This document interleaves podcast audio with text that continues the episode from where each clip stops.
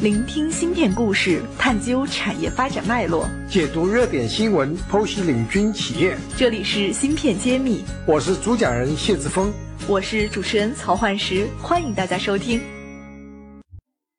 大家好，欢迎大家收听芯片揭秘，我是主持人焕石。今天做客我们嘉宾依旧是我们上期介绍过的罗总，他其实是我们行业内非常有名的一家公司 AP Memory 的。那 AP Memory 呢是一家做存储器 DRAM 的设计型的公司。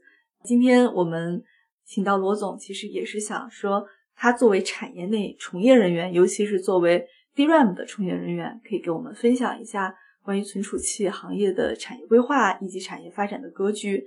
下面我们先有请罗总来给我们做一下他自我的一个解答。谢谢啊，继续接着上期的话题来讲。其实上一期我还没有太强调的一部分，半导体这行业的地位。铺开来讲的话，你可以发现，如果讲半导体，可能很多人认为是一个还是相对比较偏僻的一个行业啊。就是现在外面比较热门的东西，像物联网、大数据、人工智能，包括通信业里面的五 G。如果你仔细去看的话，会发现。所有这些热门话题背后，全部都有半导体，包括区块链，就他们所有这些东西背后实现的硬体，都是我们国家在支持的集成电路这个产业。对的，这就所以大家会理解到为什么国家忽然那么重视半导体这个行业啊，这个都不是偶然的。这个当中当然还有一部分原因是因为潜在的物联网发展的趋势，就是在以前互联网阶段，其实半导体已经早就成为骨干了，但是大家还是以人为主，因为。物联网和互联网之间的区别，就在于说，互联网屏幕后面，不管是电脑屏幕还是手机屏幕，这后面是有一个人的。那人跟人之间的沟通是利用互联网。一旦这个屏幕后面没有人，如果是一个机器或者是一个物体，那就是物联网。那物联网由于没有人的介入，它需要那个终端设备的智能要更强，所以每个终端智能要有。自己判断的能力，自己的操作能力的话，那一定要有智慧的。这个智慧只有芯片才能够提供。那芯片当然就是半导体产生的一个最终的产品，所以半导体才会变成越来越重要，到人类生活的各个方面都要应用到。对的，半导体里面其实很多种器件，这个里面呢，其实它是模拟人脑想要一个物体有思维的功能。那最早设计的就是一个所谓的冯诺依曼架构。他就把这个东西简单化，就是把记忆和思考这两个器件分开。本来在人脑里面，记忆和思考是同一类东西，甚至有人把记忆力特别好的人认成神童。其实他不见得思考能力很强，这个东西是两回事。情但是在人脑是在一起的。但在机器里面呢，它是分成两种部件去做。负责思考的，就是我们所说熟知的 CPU，像像 Intel 的 CPU，包括手机里面那些主芯片，好像现在华为做的七零、九八零、九七零，这都是思考的。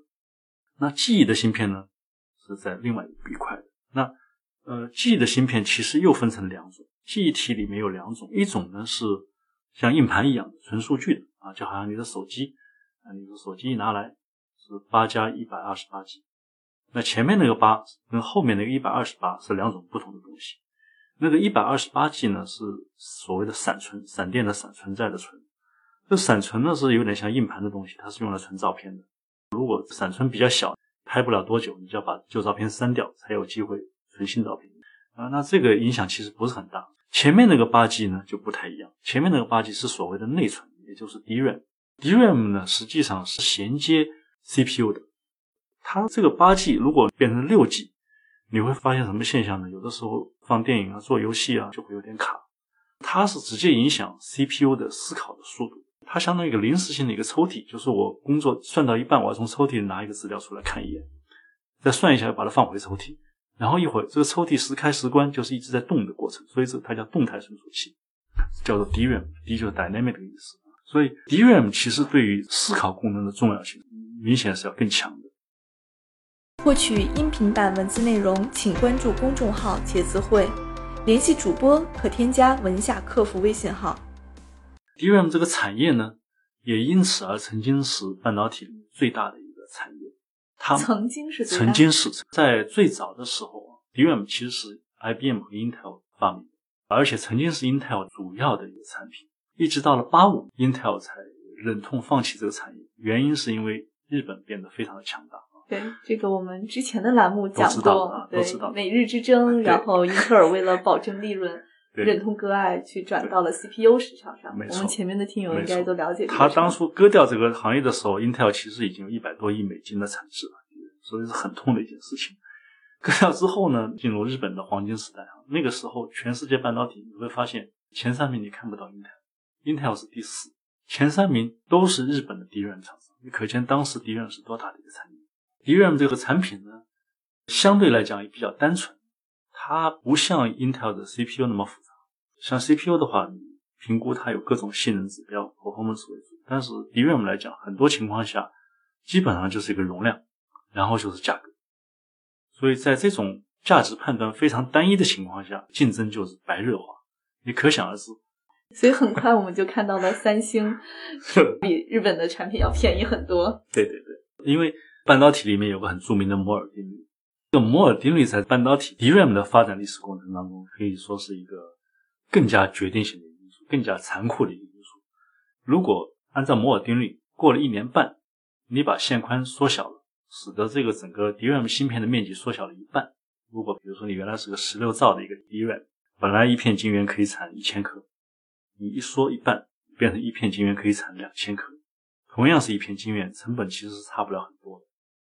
那你的成本相当于就是竞争对手的一半，竞争对手怎么可以跟你竞争？这就是完全没有竞争能力了。这个行业是非常残酷，你只要慢一拍，你可能所有的产品就变成库存了，而且是卖不出去的库存。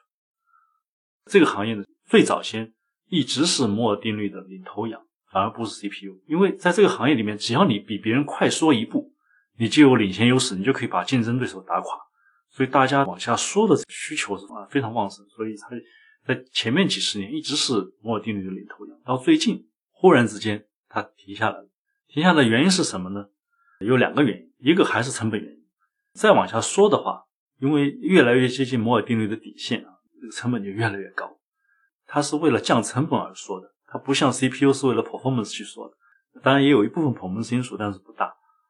所以呢，动力就不高了。另外一个方面呢，DRAM 本质上是一个电容器，它的 cell 是一个电容器的结构。那电容器这个 cell 你是不能做的太小的，太小会有很多问题。你电容是要存电的，对吧？你如果做的很小的话，你说不定你就尖端放电了，可对，能它尺寸不可能不可能太小。所以呢，最后我们最近一直在说摩尔定律的终结，或者说撞到摩尔墙，最先撞到墙上的反而是当初跑得最快的 DRAM。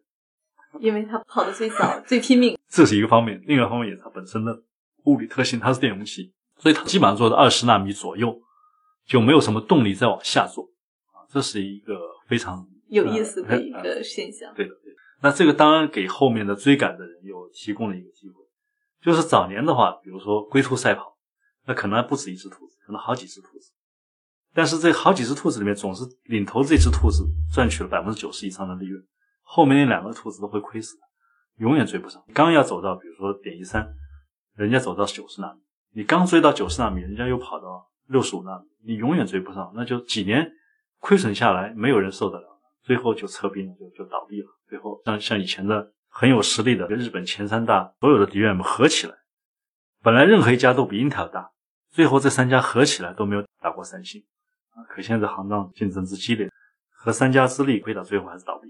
德国的很有实力的奇梦达也倒闭。我们新事儿这本书里面也提到了惨烈的嗯存储的发展史。那么很感谢罗总给我们讲了一下他理解的一些产业的发展脉络。那么我们其实很想了解的是，在这个龟兔赛跑过程中，赛程进入到这个阶段，下面怎么跑？那我们下期再讲。好啊，好，谢谢。好，下期再见。感谢大家收听《芯片揭秘》，更多精彩内容请关注公众号“茄子会”。我是谢志峰，我在芯片揭秘等着你。